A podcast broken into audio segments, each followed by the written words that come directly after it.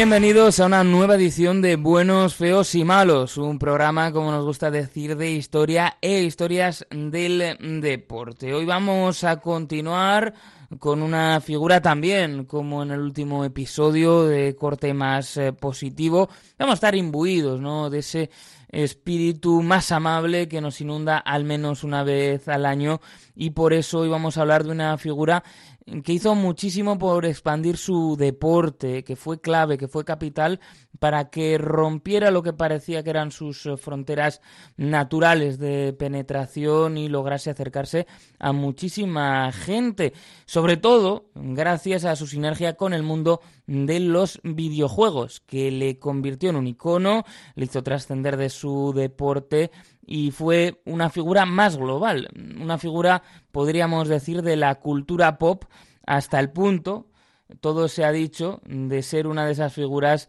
que se hace amarilla y aparece en un episodio de Los Simpson.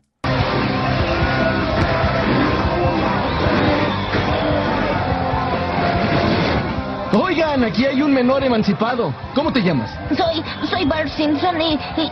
Oye, ¿Eres Tony Hawk, la leyenda de la patineta? Es lo que dice mi tarjeta. Ay, no, ese es mi antiguo número.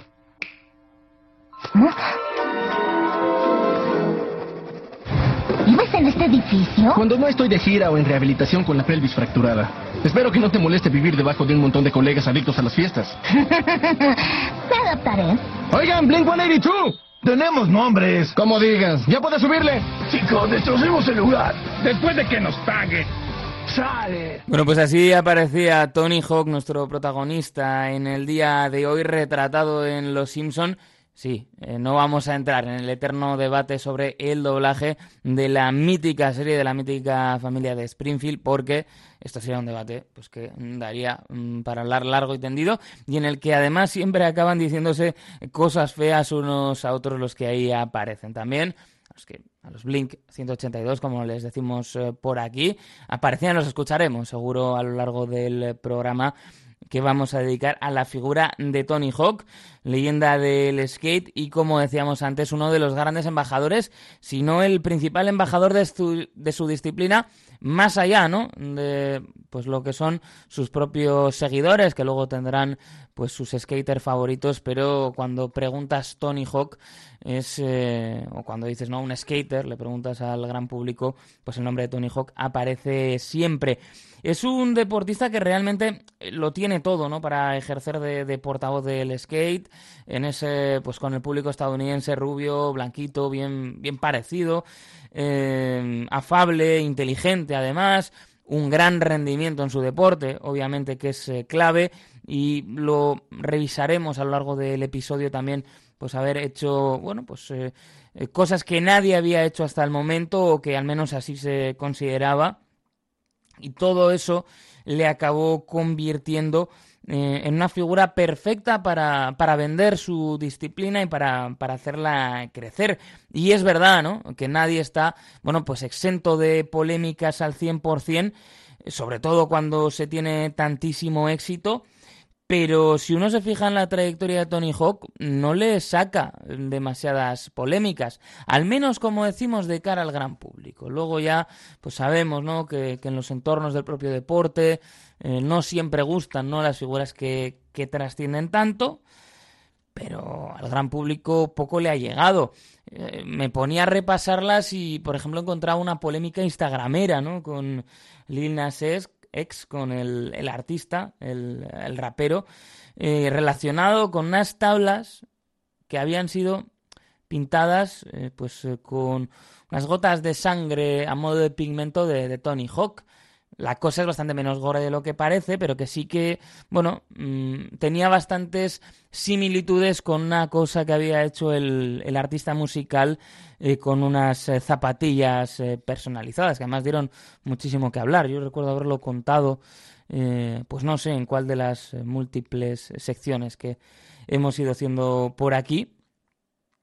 Y tuvieron pues sus más y sus menos en las redes, pero, pero la cosa pues, no, no fue demasiado, no tuvo demasiada trascendencia y son, como digo, mm, pequeñas eh, trifulcas, eh, teniendo en cuenta que es una persona que lleva tantísimos años en los focos y sobre todo, yo creo que esto es importante a la hora de ver que, que se mantiene su figura pública, eh, que Tony Hawk se ha casado cuatro veces. Y esas suelen ser situaciones que son propicias para que, bueno, pues que salgan a la luz eh, ciertas cosas, ¿no? Bueno, pues con en el caso de Hawk, la verdad que no ha salido demasiado y que, que su figura, de hecho, eh, sigue siendo bastante respetada. Ahora además se les, pues ha participado últimamente varios, varios podcasts eh, contando un poco su historia y por eso, pues es lo que vamos a, lo que nos va a ocupar en el día de hoy. Vamos a hablar de, de, su leyenda, de todo lo que se generó alrededor, de todo lo que él mismo generó y también, y esto tenemos que hacerlo sí o sí, vamos a hablar de su saga de videojuegos, que es lo que a muchos nos acercó a la figura de Tony Hawk. Pero antes, claro, tendremos que hablar un poquito del mundo del skate y para hacerlo vamos a empezar hablando de surf, que es eh, la disciplina a la que se remontan los orígenes del skateboarding.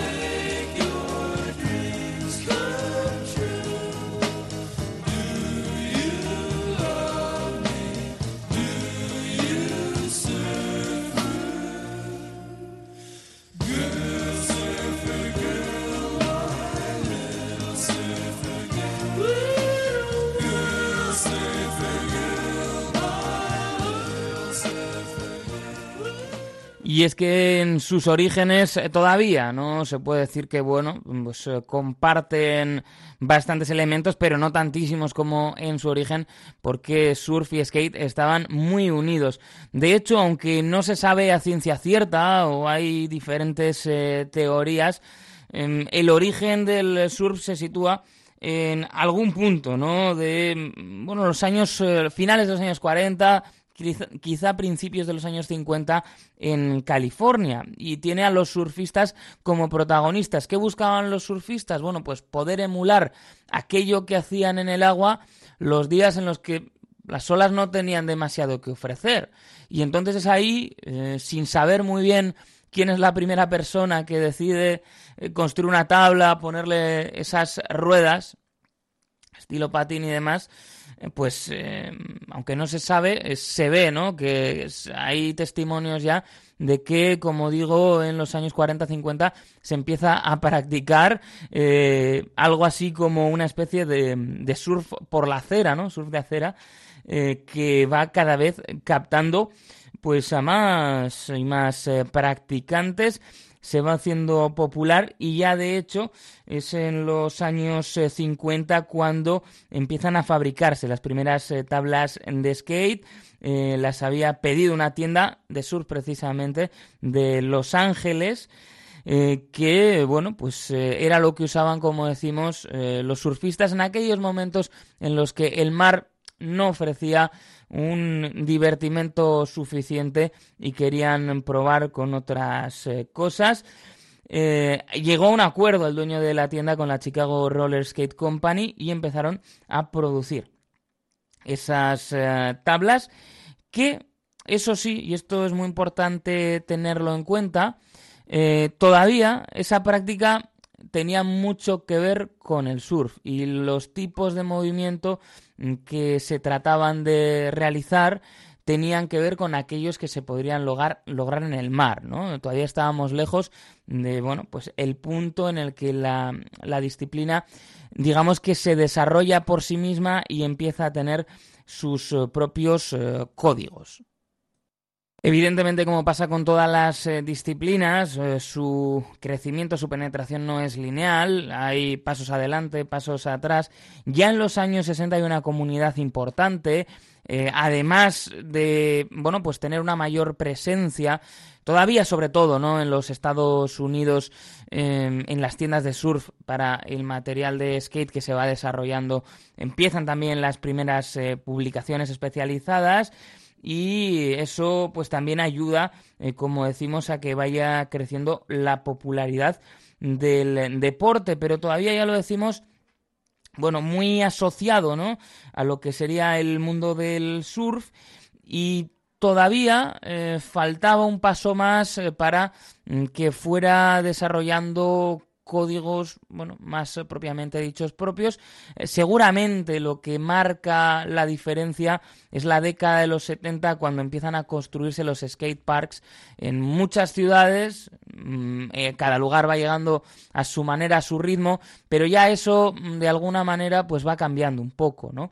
es curiosa también y esto merece la pena reseñarlo, pues esa unión con el surf hace también que en el caso de Euskadi eh, pues sean eh, localidades con presencia más surfista las que o más cercanas al mar las que supongan el punto de arranque del skate en nuestro territorio eh, por ejemplo, pues eh, muy ligado al mar y al skate está eh, ¿no?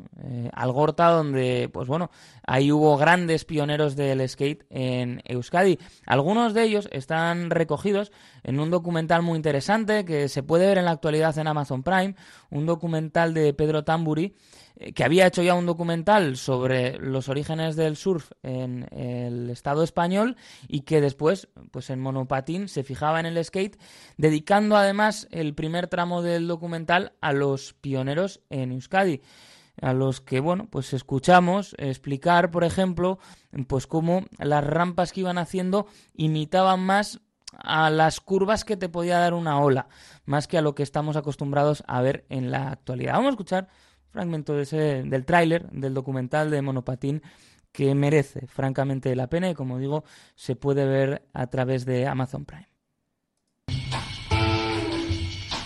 ¿Pero qué te dedicas al patinete? La gente poniendo el grito en el cielo, es como que estábamos locos.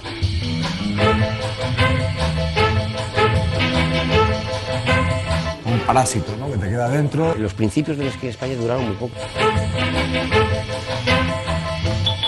Entonces los patines empiezan a ensancharse. Hicimos un skatepark porque no había skatepark. Y muchas veces la Guardia Civil nos echaba los perros. Era la sensación y ya estaba. Voy a seguir con el skate hasta que pueda. Montado toda la fasta legazo. Te montado la fasta legazo por el otro lado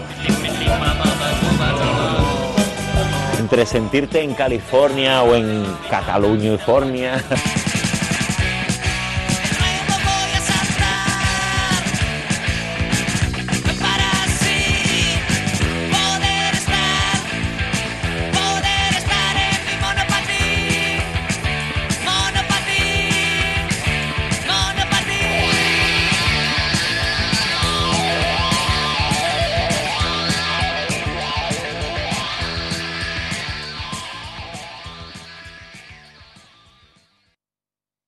Ese testimonio eh, que, apuntaba lo de los perros y la Guardia Civil, eh, pues era uno de los miembros del equipo Sancheski, que lo cuenta en el documental, que iban a hacer skate a la zona de Inchaurrondo en Donostia eh, pues de, infausto recuerdo, ¿no? Por muchas cuestiones y contaba cómo en algunas ocasiones pues la Guardia Civil les lanzaba a los perros. El nombre de Sancheski eh, suena para muchos, eh, de hecho algunas generaciones ¿no? Pues al skate le llamaban de esa manera el Sancheski por aquello de que la empresa de Irún fue la pionera en fabricarlos en el estado. Vieron pues eh, esa posibilidad y durante un tiempo fueron muy populares. Además y esto también lo, lo explican muy bien en el, en el documental pues eh, con esa visión de marketing no de lo que después sería lo que iban a hacer las grandes marcas del sector. Era decir bueno pues eh, si querían que se vendiese, eh, tenían que tener a un grupo de chavales que lo fueran enseñando, que lo fueran mostrando, que fueran las competiciones y que de esa manera generasen ese caldo de cultivo para lograr aficionados. Así que bueno, nos hemos desviado un poquito ¿no? de la ruta principal por el interés que pudiera tener, pues ver que es algo que viene de, de atrás en nuestro territorio y que ayuda además a generar esos sentimientos de, comunidad, de cualquiera pues que pase, ¿no? Eh, cerca de un skate park lo verá y verá también cómo es uno de esos deportes que ha generado una cultura a su alrededor y que además de un deporte pues es también para sus practicantes un estilo de vida que en muchas ocasiones determina muchas cosas, ¿no? Y que permite encontrar una comunidad. Es de hecho, pues hace poquito, vamos a saltar en el tiempo, eh, para otro momento de mucha popularidad, como fueron ya los años 90, muy relacionados con nuestro protagonista en el día de hoy, Tony Hawk, que ahora ya cerraremos la, introducción y nos iremos con él. Pues es lo que viene a contar, en este caso, la película eh, Mid-90s, en los 90, eh, que nos viene a mostrar a un joven eh, que está en un momento complicado de su vida y que encuentra en una pandilla en torno al skate una familia elegida y un grupo de amigos que le permitirá eh, crecer muchísimo como persona.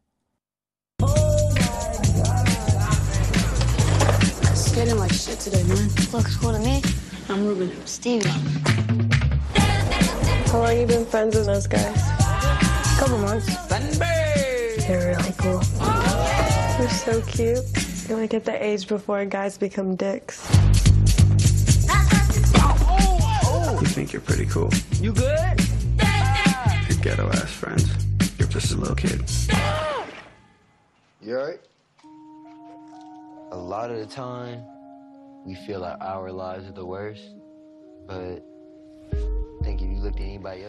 Una película que, como decimos, pone, bueno, pues al skate en el, en el centro, lo convierte en un catalizador de las relaciones sociales, en una película, pues que gozó de críticas muy positivas, tiene momentos, es verdad, ¿no? Pues muy contemplativos, eh, estilísticamente también interesante y un debut notable, porque era el debut eh, como director del, de Jonah Hill más conocido, ¿no? Por su faceta como actor, sobre todo, em, y en la primera parte de su carrera eh, por papeles eh, cómicos, ha sido donde se ha desempeñado, de hecho, quizá en películas más serias, pues en otras ocasiones ha jugado ese papel también de eh, contrapunto mm, cómico, y ahí pues mostraba, ¿no? También la, importancia de, del skate y lo que podía suponer eh, para, para, la vida de aquellos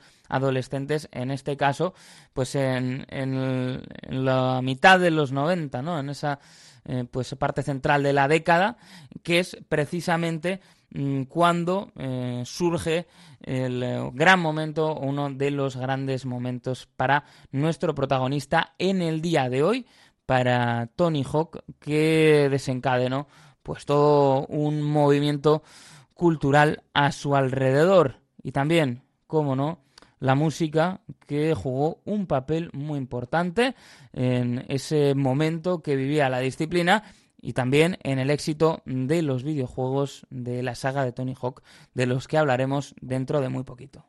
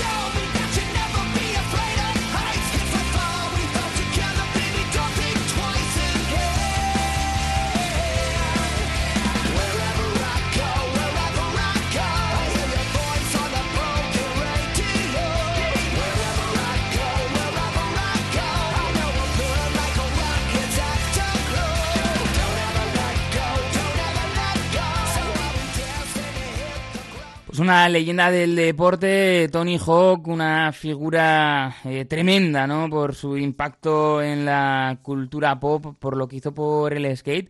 Y eso sí, eh, pues no fue, no fue sencillo, ¿no? Tampoco su, su camino, aunque desde fuera lo pueda parecer. Nació en mayo del 68 en, California, que esto siempre ayuda ¿no? para estas disciplinas, concretamente en eh, San Diego.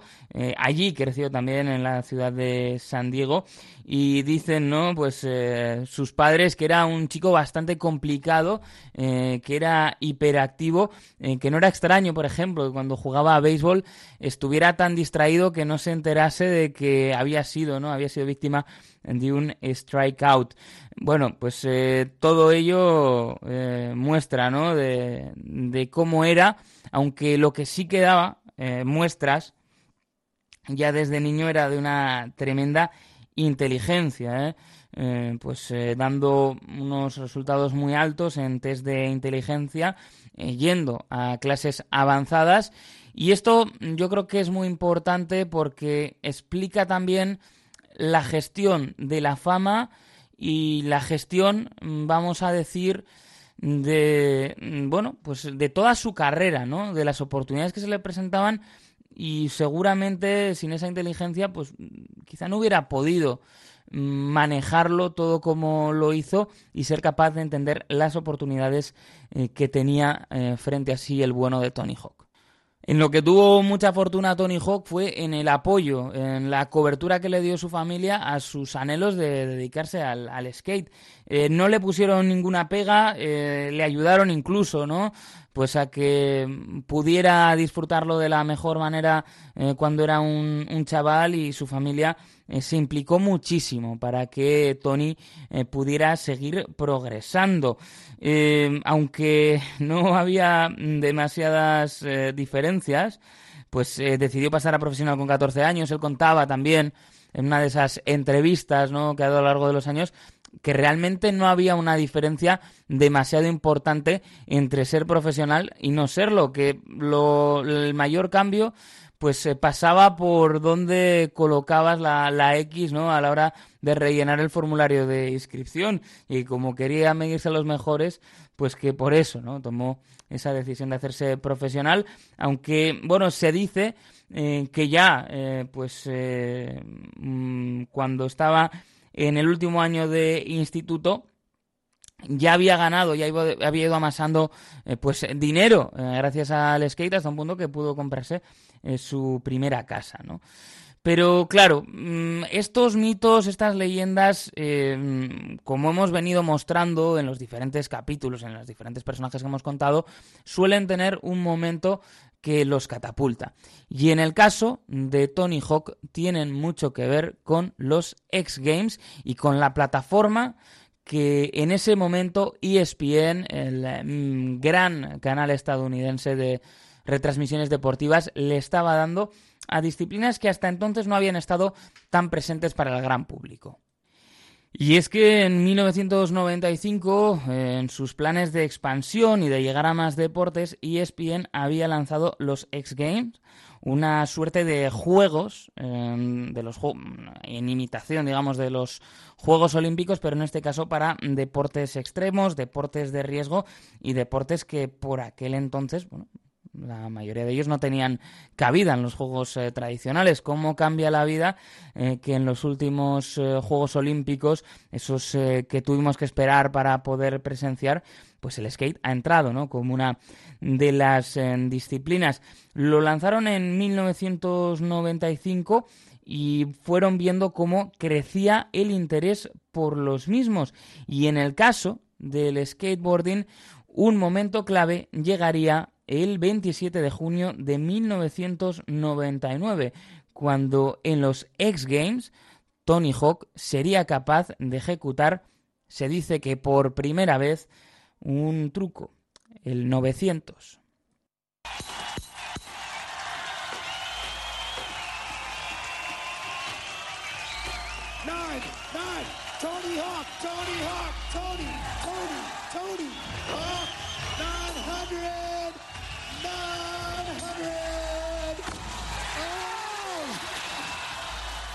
So close.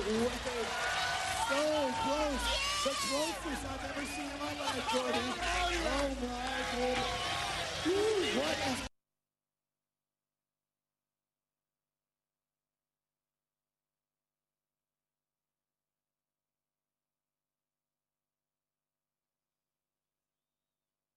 skateboard history.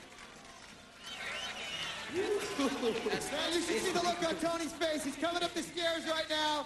And ladies and gentlemen, we know that he's as hard as he can, but one more time, let's welcome him to the top of the he up. Fueron hasta 12 intentos los que intentó, los que llevó a cabo Tony Hawk. Lo decían, era lo bueno que tenían los X Games. Lo que se buscaba ahí era el espectáculo. Es verdad que la competencia deportiva era importante, mm, pero sobre todo se quería ofrecer un buen espectáculo. Quedó además como una de las señas de identidad el hecho de que mm, se hicieran allí pues eh, trucos que hasta entonces no se habían realizado, no solo en el mundo del skate, sino en otras mm, disciplinas, y por ello, a pesar de que había superado mm, el límite de tiempo y el límite de intentos para hacerlo, pues como decían, no iban cambiando las normas sobre la marcha porque lo que querían era que lo consiguiese. Y finalmente Tony Hawk lo consiguió, consiguió ese 900. Get the booty vibe going. Get him going. Pushing it up. Everybody picture it. Here we go. Feel it.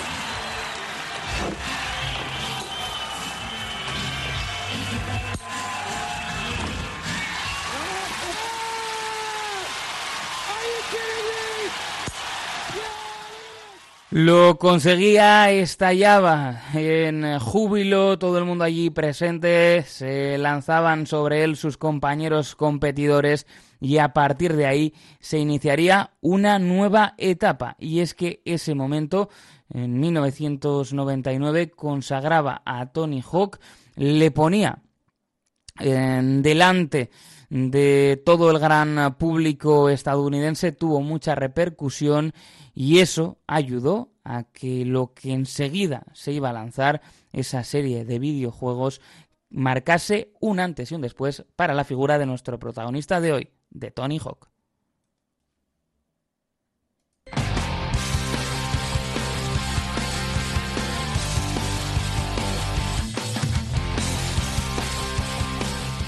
Continuamos en este Buenos, eh, Feos y Malos dedicado a la figura de Tony Hawk y nos va bastante bien escuchar a quienes aparecían junto a él en ese capítulo de Los Simpson a Blink 182.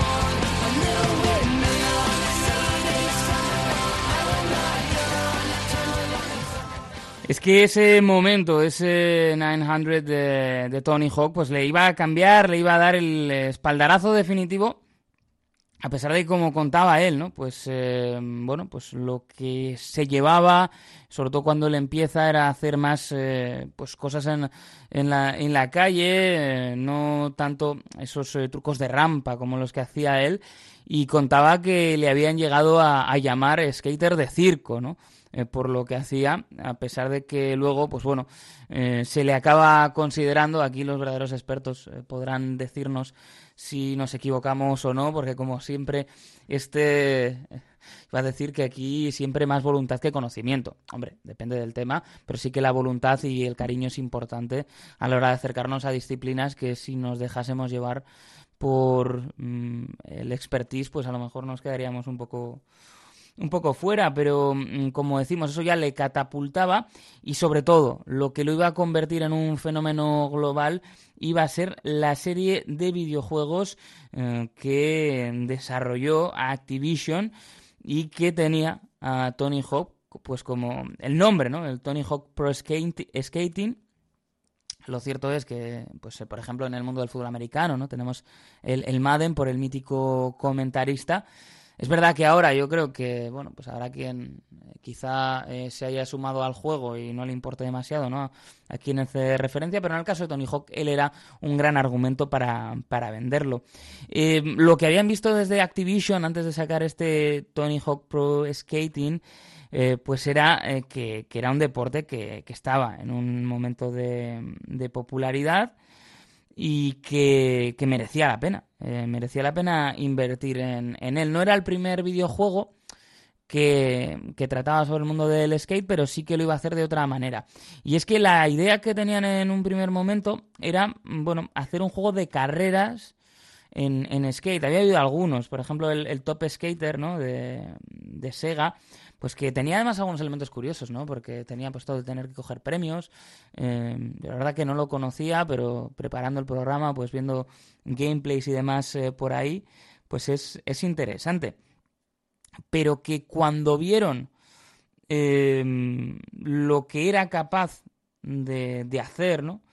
Pues, eh, bueno, el, el motor que, que tenían, pues eh, decidieron eh, directamente eh, ir más allá y empezaron a estudiar también qué era lo que podían hacer los profesionales y tratar de llevar todos esos movimientos a su videojuego, ¿no?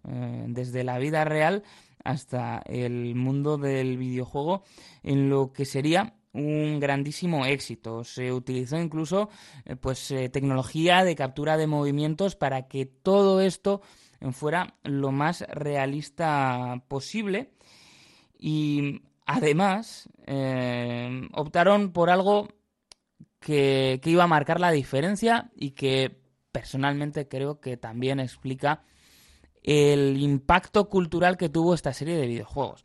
Y es que mm, se olvidaron de lo que tradicionalmente se venía considerando la música de videojuego, muchas veces, bueno, pues eh, producciones ad hoc para el juego, sino que se dedicaron a coger licencias. Licencias de música rock y de música que encajase en el espíritu de un videojuego sobre skate. Eh, ¿Qué hicieron? Bueno, pues lanzarse de lleno a las licencias del skate eh, punk que es realmente más una actitud, ¿no? Como se dice en ocasiones, eh, que un género musical en sí mismo.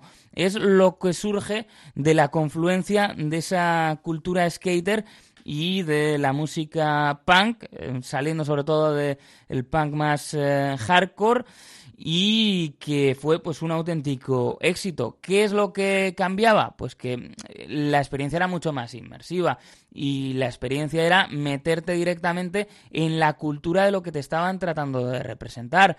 Por lo tanto, incluso en los momentos en los que, bueno, pues el juego todavía, lógicamente, por las propias eh, pues carencias eh, tecnológicas del momento, no era capaz de representar eh, de manera tan perfecta como fue capaz de hacerlo en sus últimas ediciones el mundo del skate, pues era capaz de ser inmersivo. Es bueno, lo que te representaba además en la pantalla, conseguía hacerlo a través de la música y conseguía pues que fuera toda una experiencia y que te abriera muchísimas eh, ventanas, ¿no? Eh, en casa pocas tablas cogimos, pero tomamos mucha nota de los eh, pues eh, skaters que ahí aparecían y sobre todo de las bandas que ahí sonaban. Por ejemplo, este You de Bad Religion que estaba incluido en la segunda en el segundo volumen del videojuego.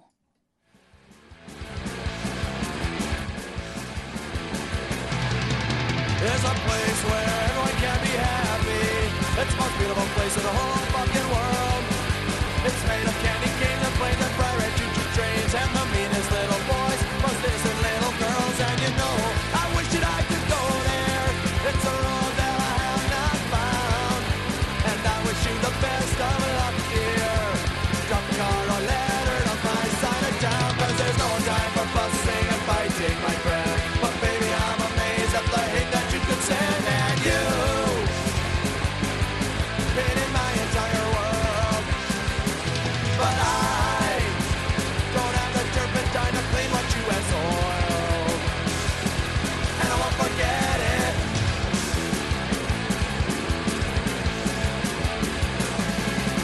There's a place where everyone can be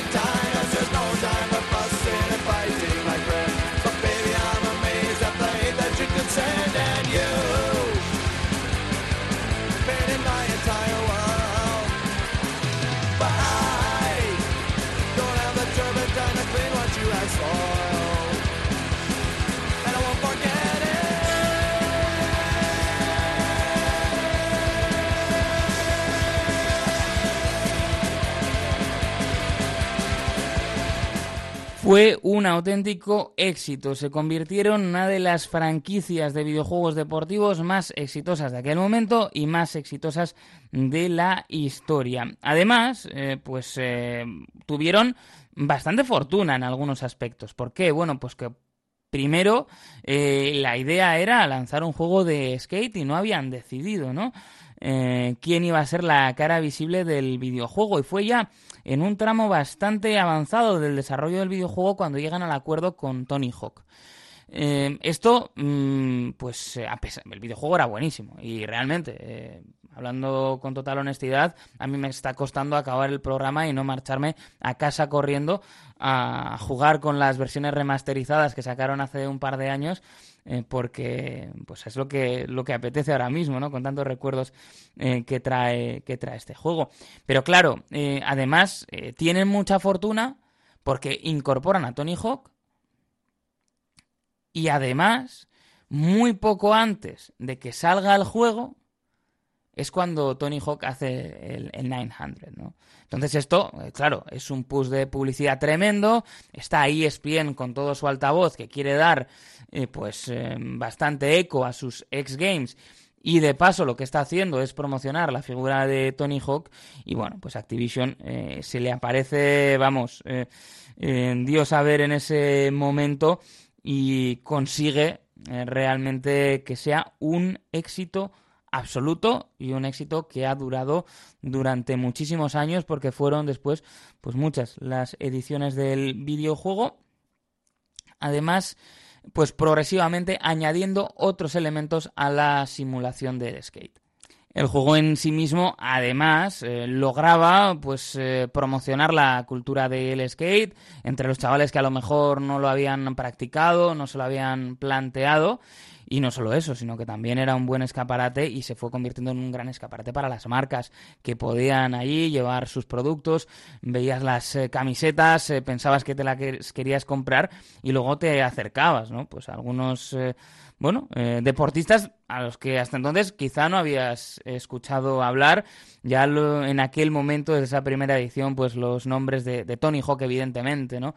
Como el emblema del juego, pero también de los Ronnie Mullen, de Bob Burnquist, eh, Bucky Lasek, Chad Mosca, ¿no? Pues bueno, se convirtieron ya en nombres habituales, no solo entre los que practicaban el skate, eh, los que se hacían con esos um, pues eh, bueno pues vídeos no que, que, circulaban o que tenían acceso a revistas especializadas sino simplemente a chavales que les gustaban los videojuegos y que en aquel momento ese era uno de los videojuegos a los que tenías que jugar eh, sí o sí Incluso, eh, pues podías eh, casi enseñar a tus padres, ¿no? A, jugar eh, a esos modos de juego que tenía, por ejemplo, en el que ibas haciendo un truco y el que más puntuación obtenía, pues iba, ibas escribiendo, ¿no? Las, las letras de la palabra skate hasta que, pues uno de ellos perdía. Bueno, pues un juego que quedó en el imaginario colectivo y que tuvo mucho éxito y, como decíamos después, fue capaz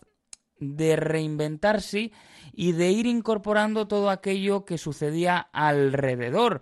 Eh, a partir, por ejemplo, de la quinta edición ¿no? de, la serie, el Underground, eh, pues eh, ya empieza a tener otro tono. Empieza a tener otro tono porque pues lo que ocurre es que se centran también en la experiencia, en la historia, digamos, ¿no? En que ya no sea solo un modo carrera en el que, bueno, pues tienes que ir mejorando tu skater o tienes que ir ganando, sino que ya hay toda una serie de historias y de personajes que surgen alrededor. Van incluso más allá en el Underground 2, eh, que sería la sexta eh, pues eh, bueno, el sexto volumen, digamos, del, del videojuego. Y lo que mm, sucede es que en esta secuela directa ya se acercan a unos personajes que por aquel entonces ya eran muy conocidos como eran los Yakas, que venían muchos de ellos del mundo del skate eh, que habían empezado pues a hacer esas bromas eh, que fueron tan populares con su programa en MTV y con sus películas. De hecho, creo que están preparando una, una más y donde podemos jugar con personajes y podemos ver a personajes que eran eh, pues populares en esta serie. Y es que se puede ver a Van Marguera como uno de los principales protagonistas de este Underground 2. Wiman, Steve-O, aparece también Phil Marguera. Eh, pues bueno, eh, el padre ¿no? de, Van Marguera. Y es verdad que este juego, pues eh, bueno, no fue mm, de alguna manera admirado por todos, porque es verdad que cambiaba bastante el tono, había muchos, mucha destrucción y sobre todo, alguien dice que era más un juego de los Jackas que un juego de Tony Hawk, pero claro, es que estaban en la cresta de la ola era tremenda la popularidad que tenían y desde la compañía, ¿no? Desde Activision, pues eh, querían aprovechar. Eh, aquí es curioso, ¿no? Porque sobre todo con algunos de, ellos, pues eh, bueno, algunos que, que, han acabado muy muy mal. Eh, quedar, pues recordar, por ejemplo, el, el, accidente, ¿no? En el que perdía la vida Ryan Dunn. Eh, construyendo, conduciendo perdona, a muchísima velocidad, además después de haber estado de, fiesta, o los problemas personales que ha tenido Van Marguera, pues claro, se ve una diferencia clara en lo que decíamos antes, ¿no? La inteligencia y la estabilidad, más allá de los cuatro matrimonios de, de Tony Hawk. Y cómo, bueno, aunque estuvo cerca y aunque pudieron compartir ambiente y se le pudo ver también en algunos de estos programas, él iba a otra cosa y no se metió en los problemas en los que sí que se acabaron metiendo los yacas.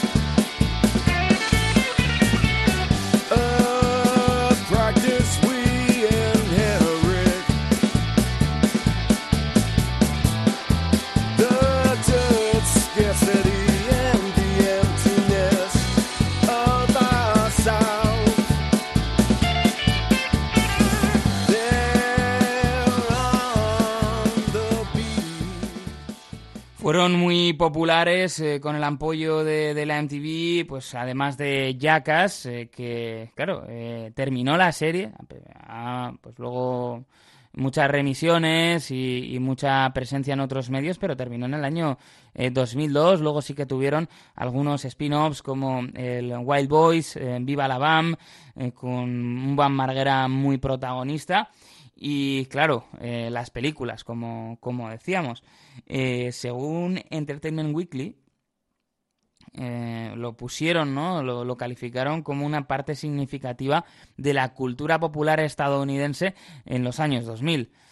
Alguno dirá, pues seguramente es verdad y no habla muy bien de, la cultura popular estadounidense en los 2000.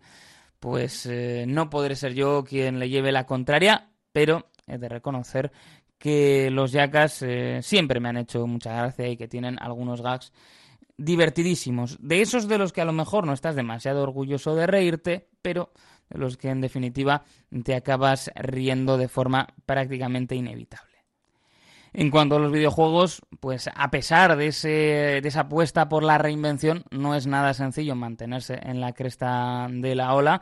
Hemos visto, por ejemplo, pegarse batacazos importantes a franquicias potentes. Recordarán algunos lo que le pasó, por ejemplo, a eSports con su NBA Live. Eh, pues bueno, una franquicia eh, que eh, tenía mucho éxito en su momento, que funcionaba mejor que, que 2K y que una serie de errores la acabaron mandando al ostracismo hasta desaparecer y no sin ello haber dado bastante vergüenza. Además lo que le sucedió a la saga de videojuegos de Tony Hawk es que precisamente desde eSports eh, pues le, le, salió un competidor en el skate de, de EA y bueno pues eh, esa fatiga eh, les llevó a probar algunas cosas.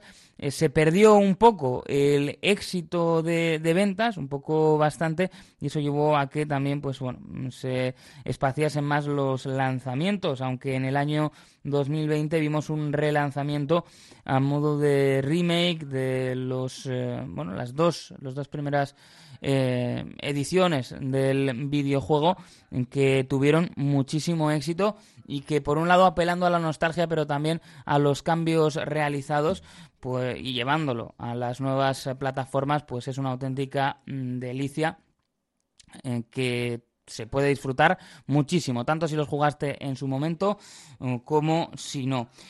Tony Hawk, lo cierto es que ha seguido siendo una referencia del skate. Eh, han pasado los años, pero ha seguido mostrando su calidad. Hizo otro 900 con 52 años, ¿no? Pues que se puede ver ahí por las redes y que muestra su talento.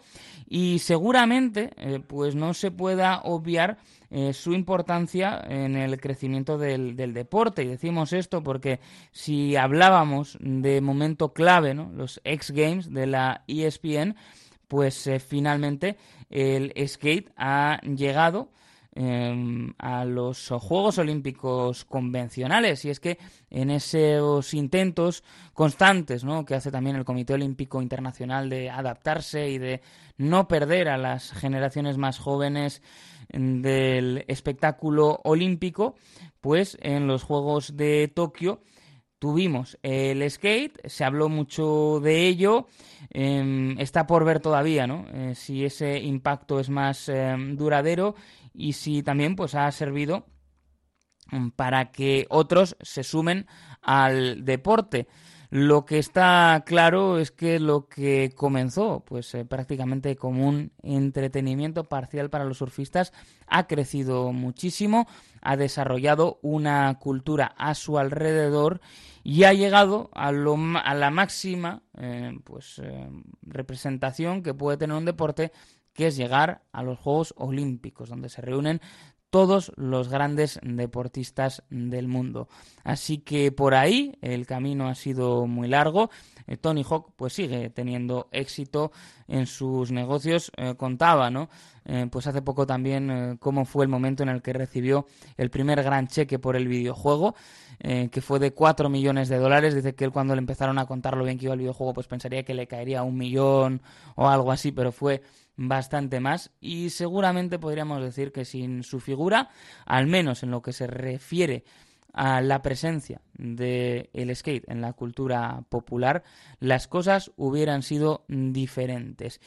Y yo lo que voy a hacer es eh, cerrar esta nueva edición de Buenos, Feos y Malos. Y sí, esta vez me voy a ir corriendo a jugar a esos videojuegos de skate de Tony Hawk que tengo por casa y que ahora mismo en un ataque de nostalgia quiero recuperar. Nos escuchamos en el próximo Buenos, Feos y Malos.